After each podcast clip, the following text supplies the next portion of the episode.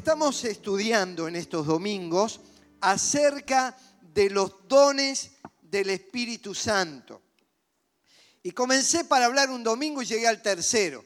¿Qué me cuenta usted? Estamos, avanzando bastante en relación a este tema. Y todo comenzó con lo que dice el apóstol Pablo en 1 Corintios capítulo 12, versículo 1.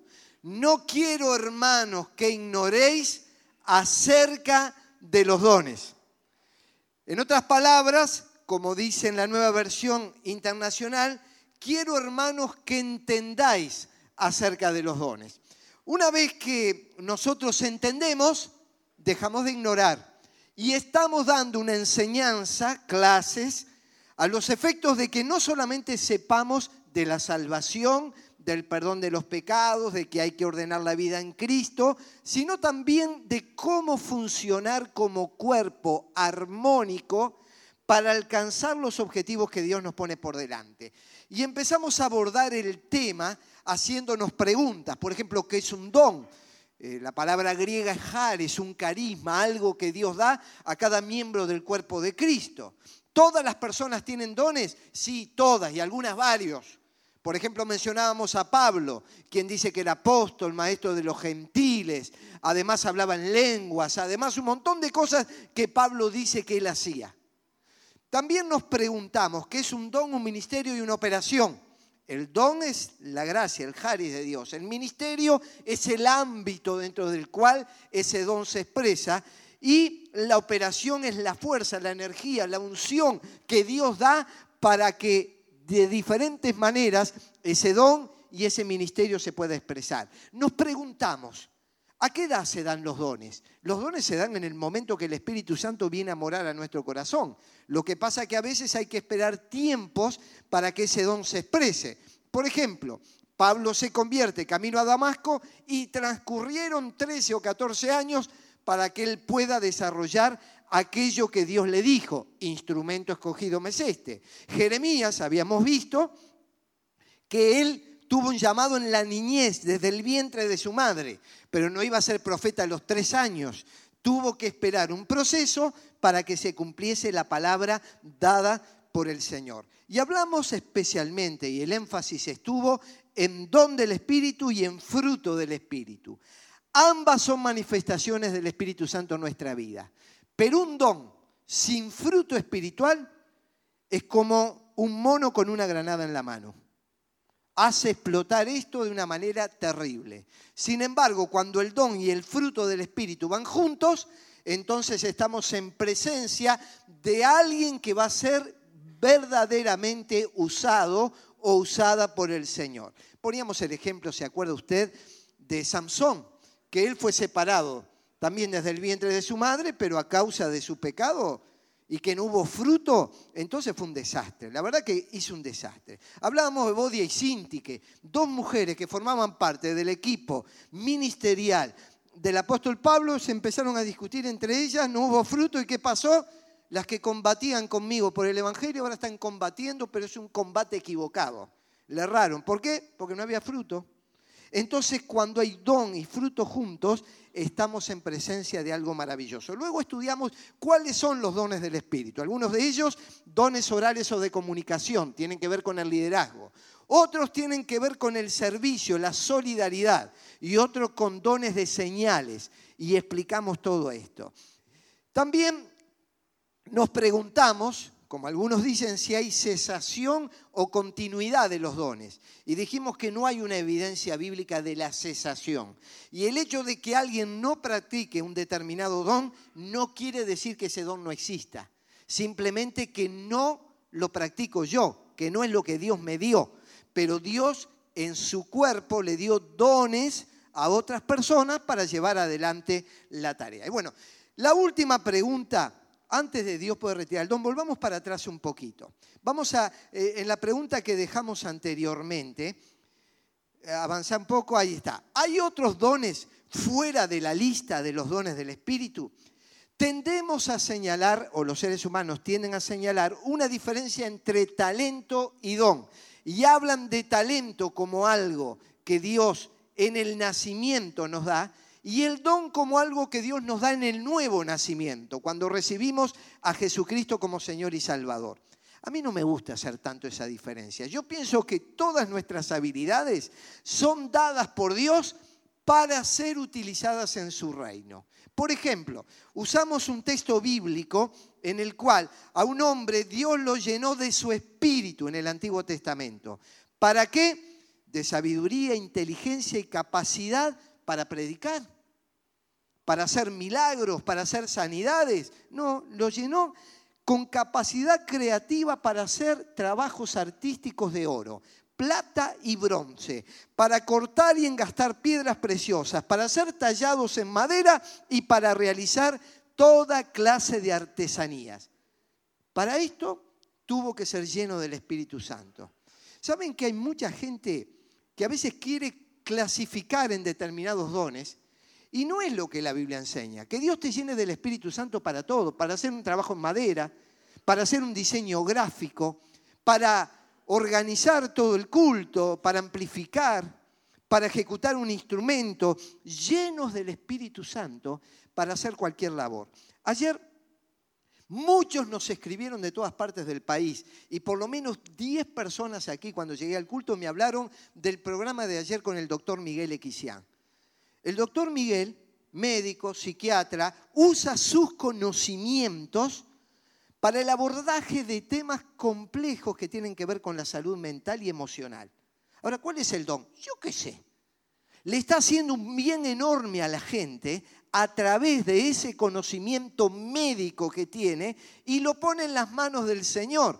Y una enorme cantidad de personas es beneficiada. Ayer unos hermanos nuestros de la iglesia estuvieron junto con las sociedades bíblicas en un proyecto de traducción al lenguaje de señas. ¿Para qué? Para que los sordos puedan llegar a escuchar el mensaje del Evangelio, la Biblia, la traducción bíblica. Ahora, ¿cuál es el don? Yo qué sé. Fueron con las cámaras, con los que tenían. Uno se puso a hacer así, como hacen, estuve viendo un pedacito, yo no entendí nada, pero miles lo van a entender. Y lo van a entender a través del tiempo. Entonces, hermanos y hermanas, tenemos que ser llenos del Espíritu Santo, no para hacer una calificación de determinados dones. Todo lo que hagamos tenga unción, gracia y plenitud del Espíritu Santo, porque todo va orientado a alcanzar los planes y propósitos de Dios. Elisa, Carlos y Elisa, tío Carlos, yo no sé cuál es el don de ustedes, pero trajeron personas a los pies de Jesús. Y vieron cuando hay gente que dice, a mí no me dan oportunidad. ¿Y a ustedes qué lo nombraron? ¿Cuál fue el cargo que los nombraron? Nada, dieron testimonio, trajeron personas a los pies de Jesús, las impulsaron, llegaron a la iglesia, encontraron una familia, una familia numerosa, una familia que son todos los que están aquí, todos los que van a venir en el segundo culto. Encontraron, miren, yo le decía a los músicos, no nos da el tiempo, hablaba recién Marcelo, yo estaba roto, y se acuerdan esa canción que estamos cantando, estaba roto pero tu amor en mí me cambió, me transformó. Es algo tremendo. Es tal cual lo que está sucediendo en la vida de muchísimas personas. Y entonces dice en la Biblia, todo lo que te venga a la mano, hazlo con todo empeño. En la versión 60 dice, según tus fuerzas. Porque en el sepulcro falta menos para ir al sepulcro. Si usted no lo sabía, se lo aviso. A todos nos falta menos para irnos al sepulcro.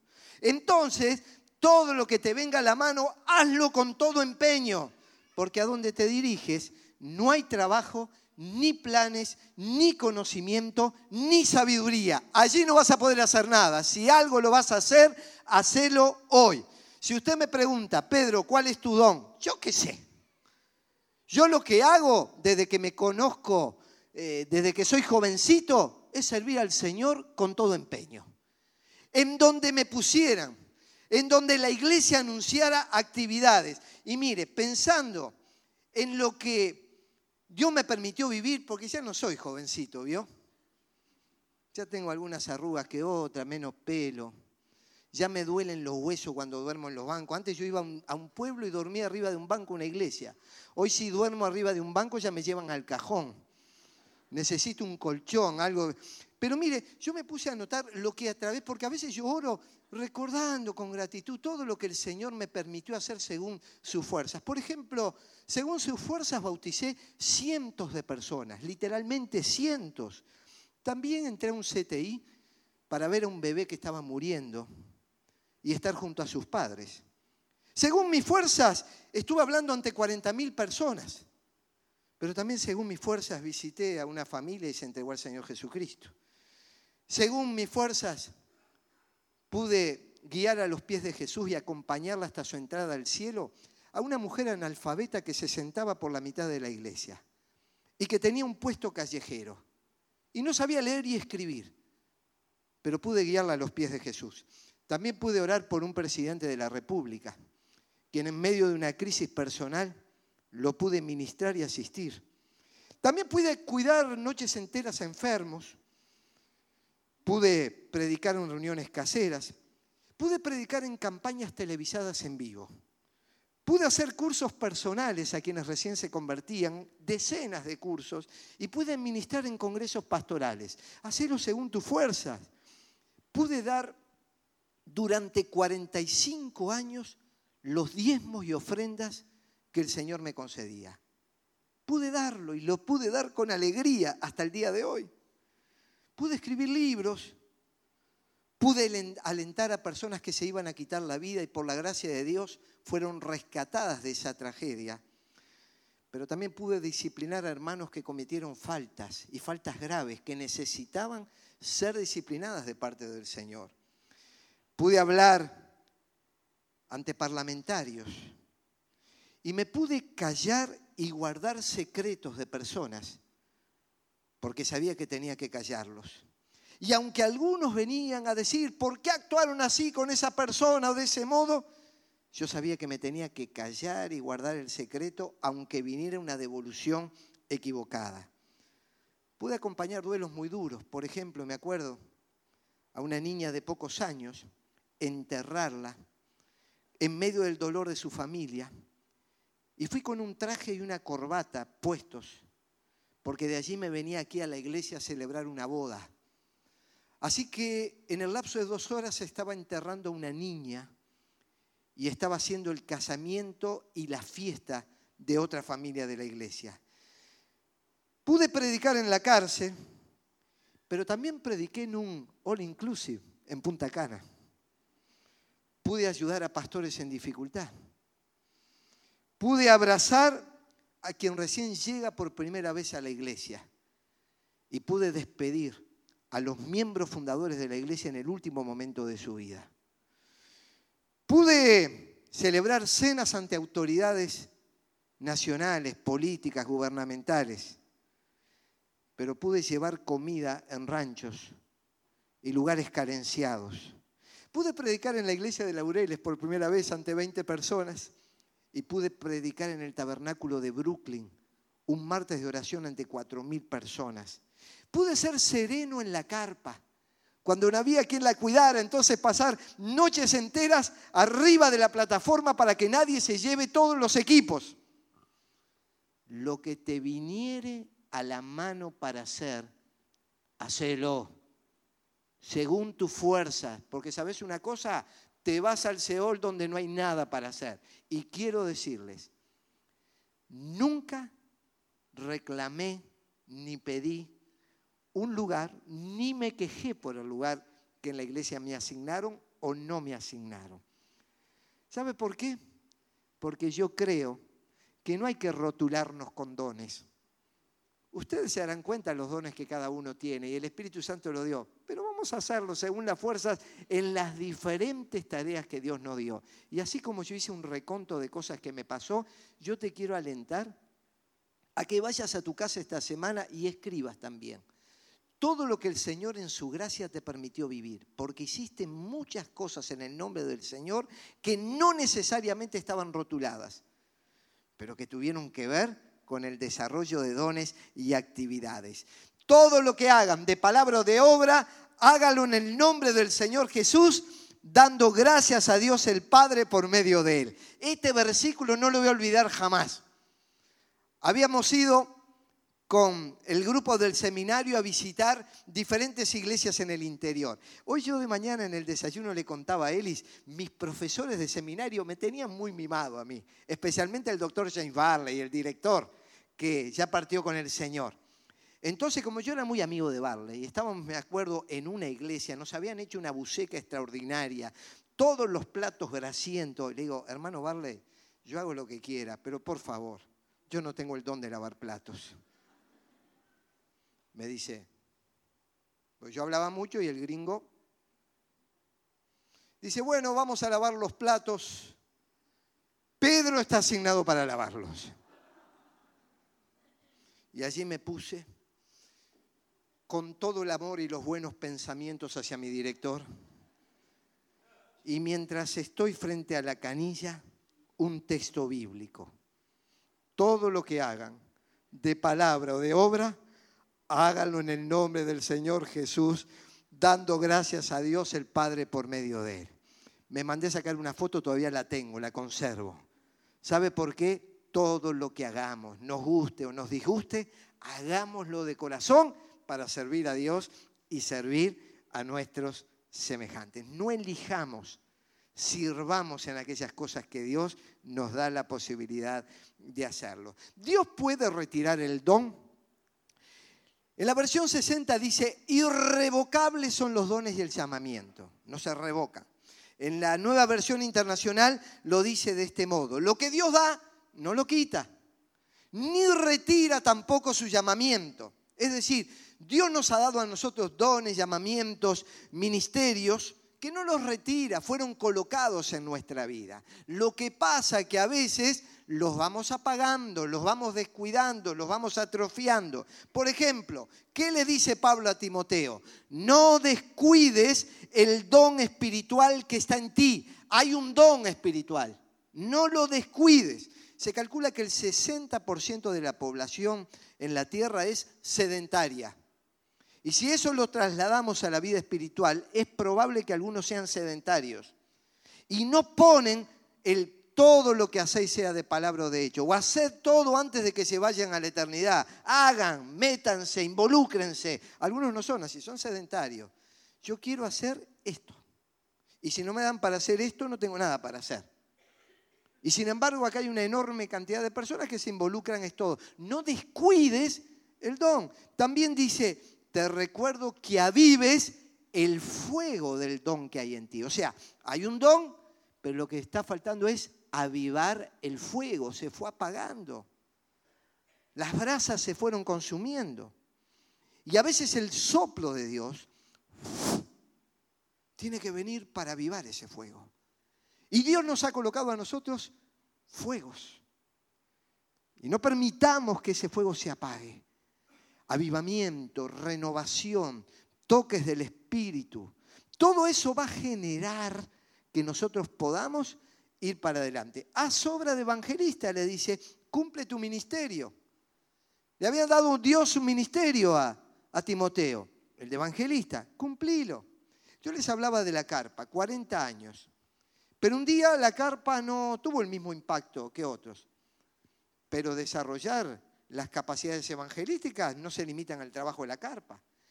Cualquier don que nosotros tengamos, vamos a usarlo como sea. Y no necesariamente en un tipo de ministerio. Algunos se creen que un ministerio que estuvo por años y que por alguna razón vemos que es el momento de cambiarlo o buscar otro formato, significa que mi don no se puede desarrollar. Mira, hermano y hermana, Hacé obra de evangelista, cumplí tu ministerio, anda a buscar a las personas y traerlas a los pies de Jesús y orá para que muchos cuando den testimonio digan, doy gracias a Dios que fulano, que fulana me vino a visitar, me vino a buscar y me trajo a los pies de Jesucristo. ¿Cómo descubrir el don? Es la gran pregunta. Bueno, en esto pueden suceder algunas cosas que hay que cuidarlas. Primero la presunción, porque hablamos de mi don, mi llamamiento, mi, mire, si es un don del Espíritu y un llamamiento del Espíritu, no es suyo. Vamos a arrancar. Usted podrá decir, por ejemplo, yo creo que todo es del Señor. Hasta esta corbata es del Señor. Porque veo que la corbata santifica al pastor, ¿no? Es como entonces, este, a veces vengo más santo y menos santo, según la ocasión. Hoy decidí venir más santo. Entonces me puse esta corbata. Como yo me acuerdo, estábamos en el interior y estábamos esperando la vieja onda. Entonces, estábamos con el hijo del pastor, que era chiquito, y dice, papá, ahí viene un pastor. Y el padre mira, miraba así, ¿y, ¿y dónde está? ¿Por qué? ¿No ves ese que usa corbata? Para el hijo, el que usaba corbata era un pastor. Bueno, yo puedo decir, esta es mi corbata, pero los dones y llamamientos del Espíritu no puedo decir mi don, mi llamamiento. Como decía Pablo, el ministerio que el Señor me dio es de Él. A Él le pertenecen y en su segunda venida o cuando nos vayamos, Él nos va a pedir cuenta de lo que hicimos con las capacidades, con los conocimientos y con los recursos económicos que Él puso en nuestras manos. Nos va a pedir cuenta. ¿Por qué? Porque es de Él. Yo no le puedo pedir cuenta a usted de qué hace con su vehículo o de qué hace con su sueldo, porque eso es suyo. Pero si algo es mío, yo puedo pedirle cuentas. Y Dios nos ha dado a nosotros dones y ministerios y nos va a pedir cuenta de lo que nos dio. Por eso Pablo la tenía clara y nos invita a que la tengamos clara. ¿Quién te hace mejor que los demás? ¿Y qué tienes que Dios no te haya dado? A ver, a ver, vos que te sentís tan importante y tan glorioso.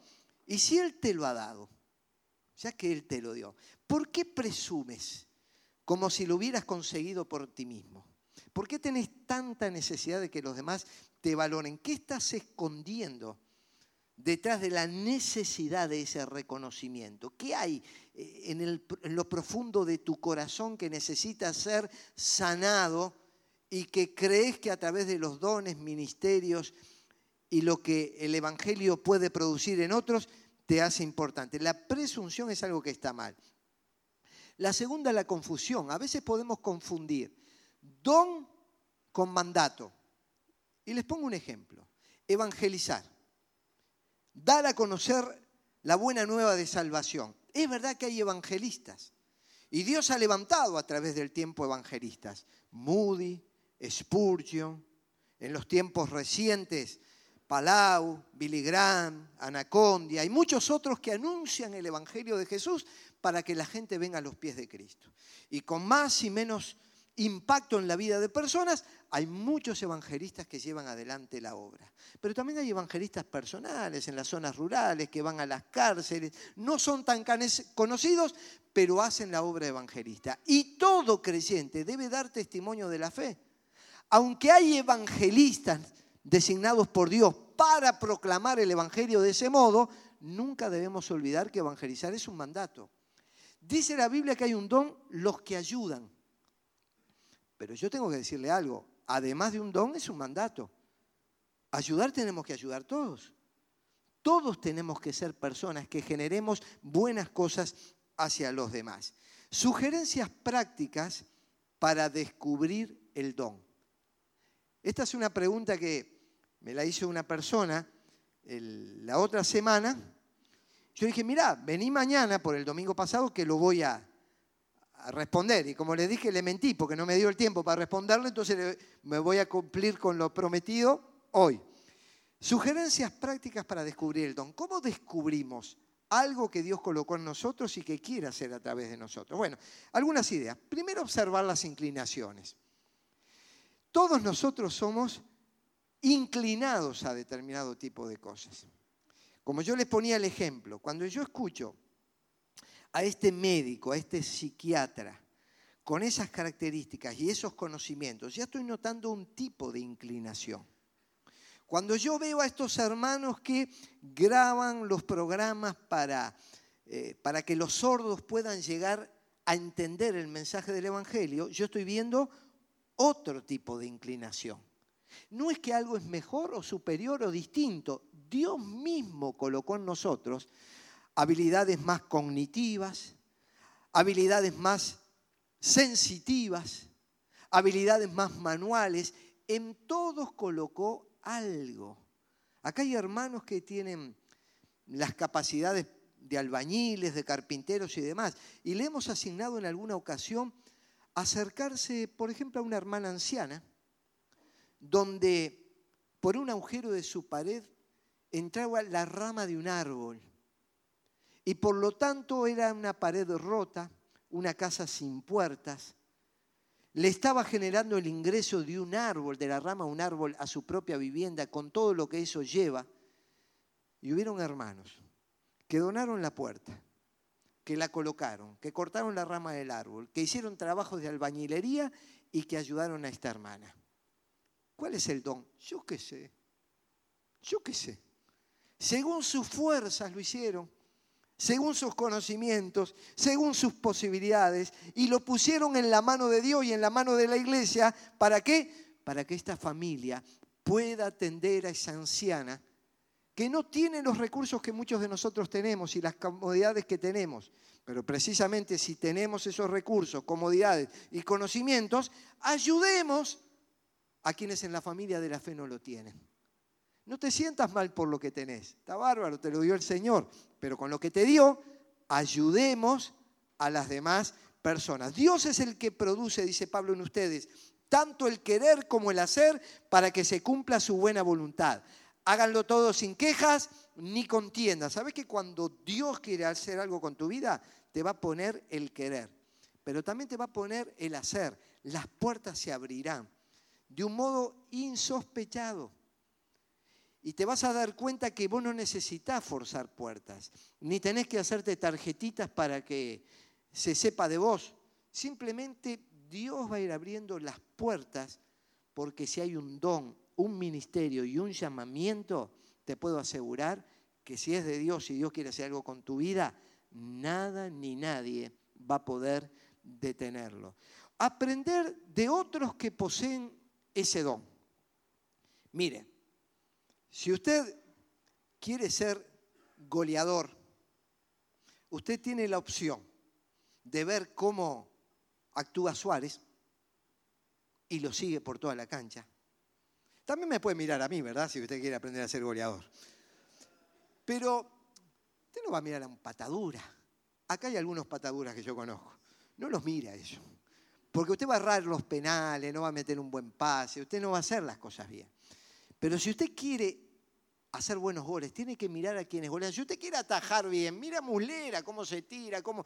Entonces, de acuerdo al don y al lugar que Dios nos pone en el equipo, vamos a encontrar personas que nos inspiran, no para mimetizarnos, no para hacer una proyección de los dones del otro, imitando lo que el otro hace, pero para inspirarnos.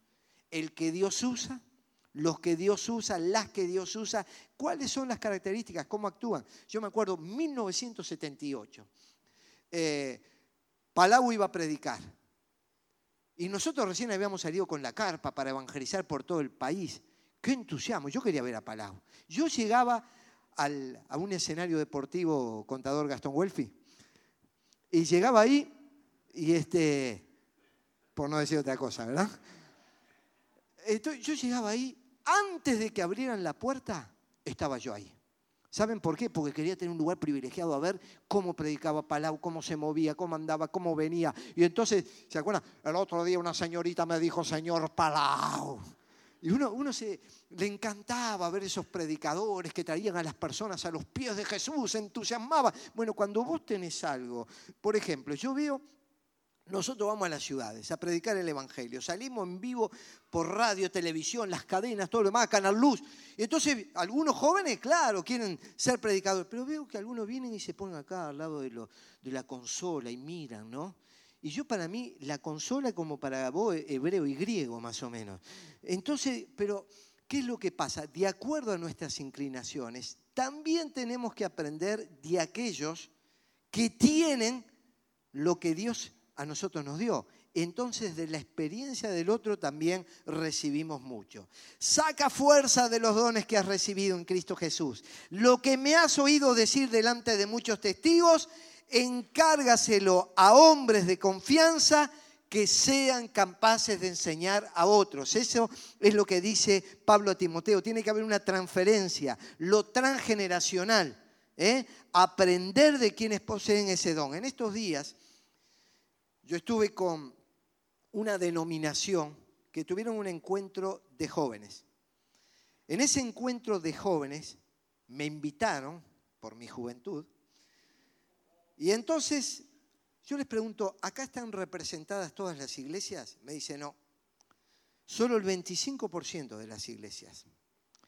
Le digo, ¿y el otro 75% no tienen jóvenes? Y le digo, ¿y por qué no tienen jóvenes? Porque ese 75% nos da palo a nosotros, el 25% que tenemos jóvenes, diciendo que la juventud esto, que la juventud aquello, que la juventud lo otro. Y nosotros que tenemos una gran cantidad de jóvenes activos en el ministerio, estamos recibiendo los palos de ese 75% que no bautizan a nadie, que no ganan a nadie para Cristo, que no tienen un joven en sus filas. Tenés que aprender por qué hay iglesias que avanzan, por qué hay iglesias que se estancan, por qué hay ministros felices en el desarrollo de su don y por qué algunos se apagaron.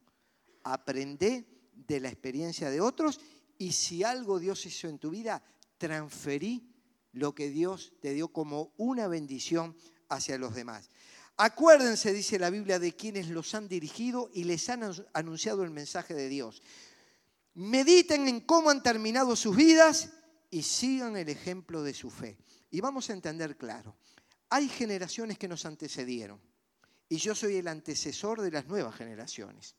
Y aquí dice que lo que hay que imitar no son formatos, sino que el testimonio de vidas y la fe. Porque evidentemente yo me inspiré en personas que hace 50 años atrás ministraban, en otro mundo, en otra sociedad, en otro tiempo. Y yo tengo que imitar, no formatos que ya no son vigentes, sino yo tengo que imitar testimonios de vida y ejemplos de fe. Y ojalá todos los que estamos aquí podamos transmitir ejemplos de vida y testimonios de fe para que las nuevas generaciones sean efectivas en el tiempo y el momento que les toque actuar. Considerar los resultados a través de lo que a vos te gusta hacer. Pero vos decís, yo soy evangelista, bárbaro, salí a evangelizar y ganar personas para Cristo. Pero ¿quién es ganado para Cristo a través de tu vida y ministerio? Y algunos hermanos sin ningún título, sin ningún reconocimiento, son personas usadas para ganar a otros. Entonces, ¿hay resultado en lo que hago? ¿Realmente la gente es bendecida? Dice la Biblia, a cada uno se le da una manifestación especial del Espíritu para el bien de los demás. Para eso es la manifestación del Espíritu, para el bien de los demás, a través de este ministerio, a través de lo que Dios me dio. ¿A quién le hago bien? Realmente es simplemente, estoy parado en este lugar porque yo quiero o para hacerle bien a los demás. Si no es para hacerle bien a los demás, entonces todo lo demás es un entretenimiento.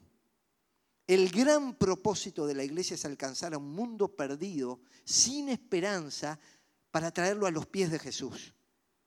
Y tengo que decirlo, no es para que cada uno de nosotros, como la fiestita de escuela, ah, yo quiero estar acá, que mi nene venga y le saque una foto para después mostrarse a la abuela que vive en Canadá.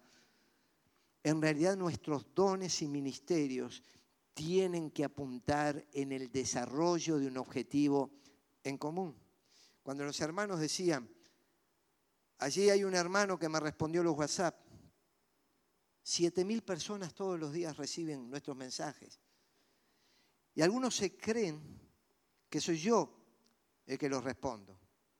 Y mire si yo ando respondiendo siete mil personas todo lo que... Acá hay un equipo que trabaja, que se mueve, que están preparados, que están capacitados. Ayer recibimos un audio, un audio de una mujer que nos escucha por radio y televisión y como era un programa sobre las emociones, dice, el 7 de marzo del año 2001, yo entré a un gimnasio en la ciudad de Minas. Ustedes estaban llevando una cruzada en Minas hay esperanza. Yo cuando retorné de Minas retorné frustrado. Qué fea campaña, qué mal que estuvo.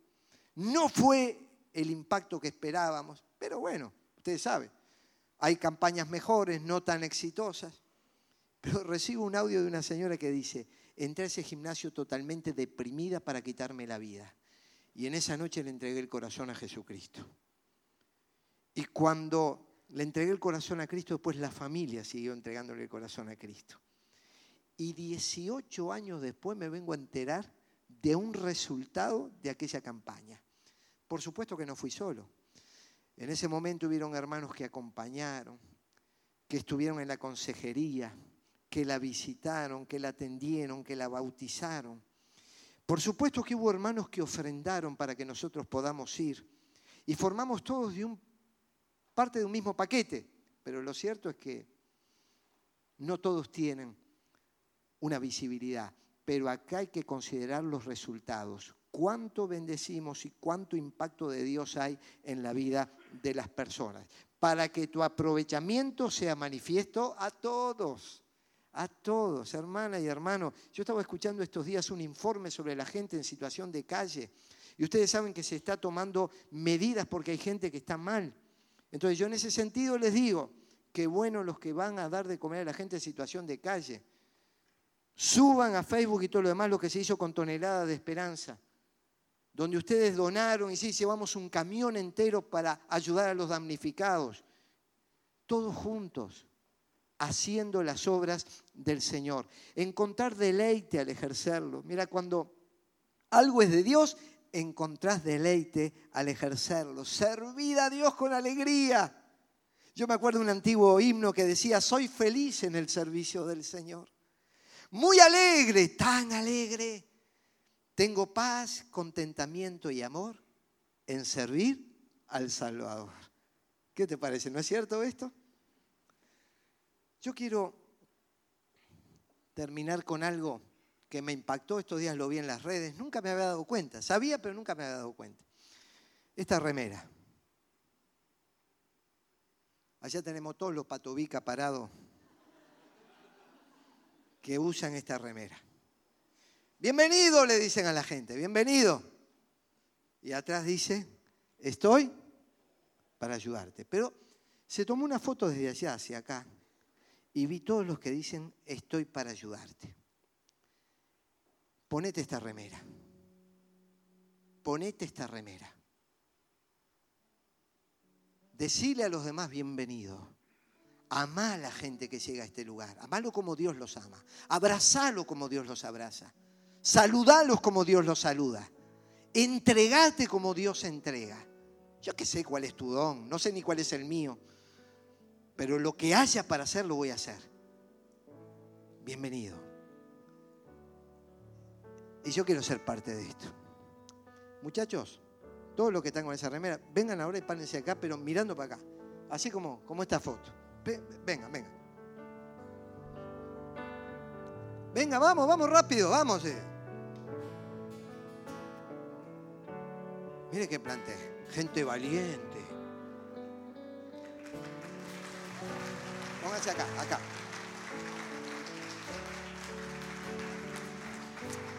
A mí me inspiraron estos tipos. A mí me inspiraron.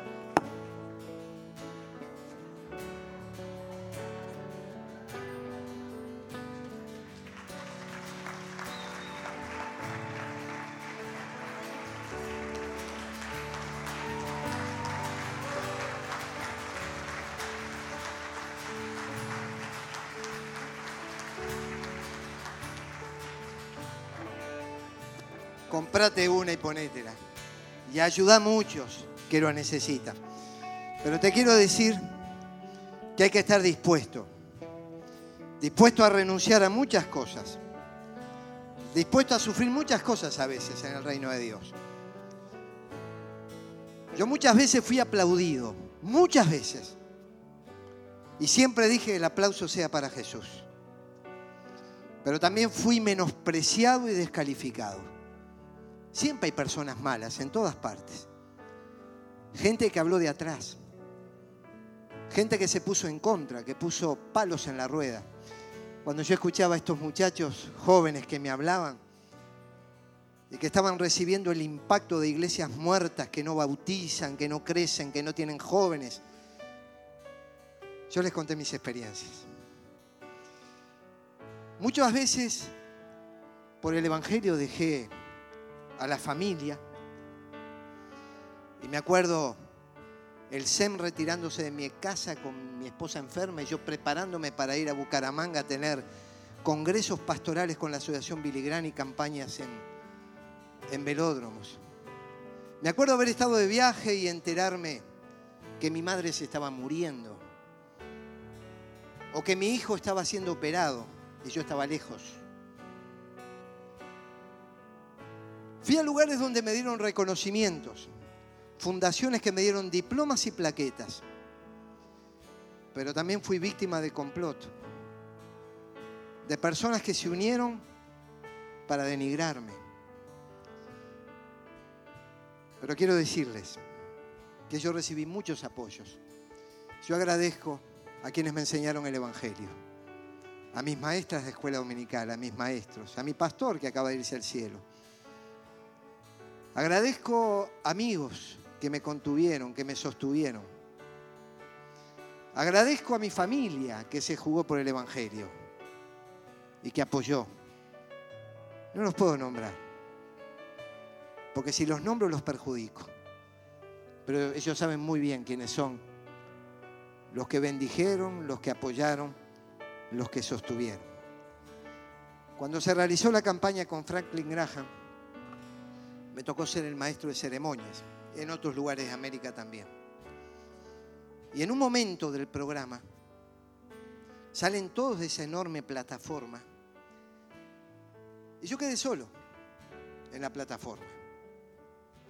Atrás está coro numeroso, adelante, por ejemplo, en el Charrúa 30.000 personas, en Bogotá 40.000 personas, en Villahermosa, México, 30.000 personas. Miles, miles, miles. Y lejos de casa, lejos de la familia, momentos difíciles. Yo me acuerdo en Charrúa, me emocioné y me puse a llorar. Era mi aniversario de bodas, yo estaba ahí. Y él me había prometido, me caso contigo y te voy a apoyar en el ministerio. Y estaba viviendo el, momento más difícil de mi vida y ministerio. Y yo me preguntaba, ¿por qué lo hago esto? ¿Por qué lo hago? Y llegó una canción de Marcos Witt que a mí me impactó. Y yo te pregunto a vos, ¿por qué lo haces? Yo te conté experiencias personales, vos podrías contar las tuyas. Cada uno sabe. Pero mira lo que dice nuestro hermano Marcos que también recibió mucho palo. Su estilo de adoración al principio no fue entendido. Pero él siguió y bendijo y unificó al pueblo de Dios en América Latina. Y dio espacio a jóvenes. Y surgieron adoradores. Y él se dio cuenta que después surgieron nuevos estilos de adoración, los cuales aprendió a acompañarlos. Y él en un momento dice lo siguiente. El estadio está vacío, la multitud acasaba, las luces se apagan y el sonido ya no está.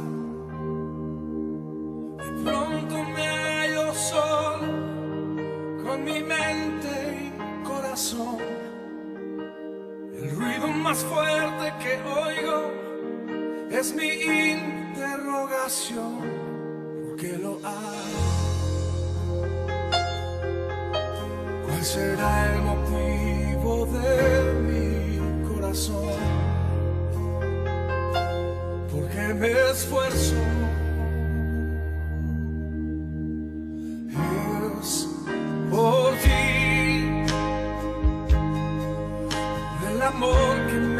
Me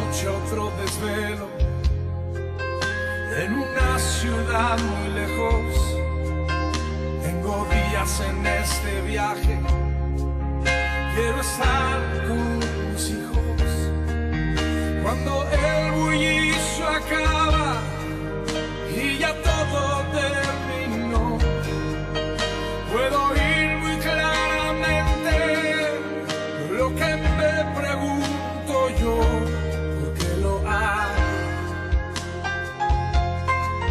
¿Cuál será el motivo de mi corazón?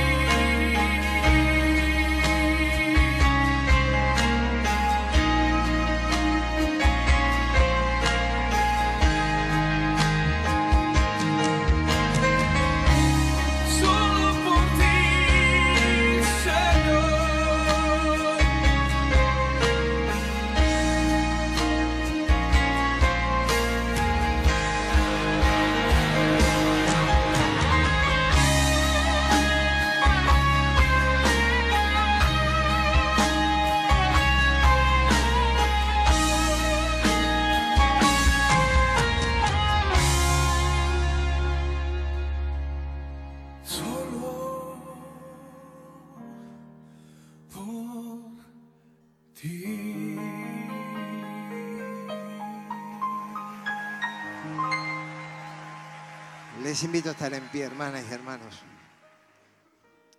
Y solo por Él somos salvos. Solo por Él tenemos dones. Solo por Él hacemos las renuncias que hacemos. Y solo por Él avanzamos y disfrutamos de servirle, de amarle. Y yo te invito a que renueves tu compromiso con el Señor que no permitas que nada ni nadie destruya lo que Dios quiere hacer en tu vida y a través de tu vida. No quiero, hermanos, que ignoren. Es más, quiero que entiendan, dice el apóstol Pablo. Estos son los dones, los ministerios y para esto servimos. Hermana y hermano, ¿qué te dio Dios? ¿Qué cosas? ¿Hacia dónde se inclina tu corazón? ¿Qué podés hacer para que aquello que Él te ha dado pueda bendecir a otros? Y si no vas encontrando ese espacio, todo lo que te viniera a la mano para hacer, hazlo. Y hazlo según tus fuerzas. Señor, en esta mañana, gracias por estar aquí con nosotros. Gracias por tu presencia. Gracias porque el Espíritu Santo no ha parado de moverse y sigue transformando vidas, corazones, llevando personas a los pies de Jesús. Gracias porque el Espíritu Santo está haciendo una obra perfecta en cada uno de tus hijos y a través de tus hijos. Gracias Señor porque lo que, los que tú utilizas y que tienen Señor visibilidad, pero también gracias por aquellos que hacen una enorme cantidad de servicios invisibles que están para ayudar, que están para bendecir, que están para colaborar, para aportar. Señor, renuévales en la fe. Dales gracia, provee para sus necesidades, ayúdales en todos los aspectos. Trae más y más personas sedientas del Evangelio a este lugar. Señor, tú dices, dadles de comer. Hoy se leyó en tu palabra eso. Queremos darles de comer. Señor, tú con poco puedes hacer mucho.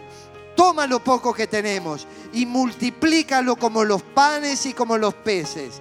Gracias por los que nos han bendecido. Gracias por los que nos bendicen. Gracias por los dones y ministerios que han llegado para renovarnos. Señor, queremos transferir esto a otros, especialmente a las nuevas generaciones. En el nombre de Jesús, amén. Amén. Que Dios les bendiga.